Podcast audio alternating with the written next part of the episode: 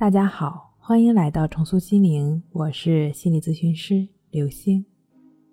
本节目由重塑心灵心理训练中心出品，喜马拉雅独家播出。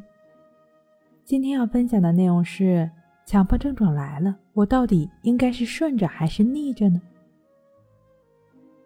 我想强调的是，对于强迫，不管是顺着还是逆着，不管是哪一种。都需要心甘情愿的接纳。有的朋友可能非常的抵触，说说什么呢？我都被强迫症折磨的这么惨了，都不能让我过上正常人的生活，为什么要接纳他，甚至还要悦纳他？接纳他，不就等于选择了妥协吗？放弃了自我吗？亲爱的朋友，不是这样的。我们所说的接纳，并不是要求你放弃自我、选择妥协，而是从内到外全然的接纳自己，接纳一个完整的自己。这个完整的自己，包括你认为的好的一面，当然也包括你认为的不好的一面。人无完人，金无足赤。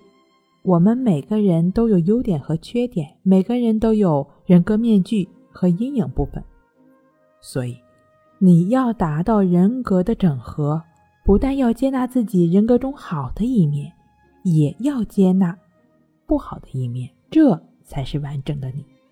如果你硬要把自己一分为二，只要好的不要坏的，你不疼你不痛苦，那才不正常呢。想要真正的痊愈，你要真正的接受，而不是忍受，接受自己好的。也接受自己不好的，然后带着症状去生活，慢慢的，你便会过上正常人的生活了。如果是深陷在强迫症问题中的朋友，可以通过意志法亦是如此的练习，对于任何经验到的一切，就只是标记反应，让心知道它在发生着什么，如此便不会再陷入到。强迫的纠缠中，便能一点点做到顺其自然，做到为所当为了。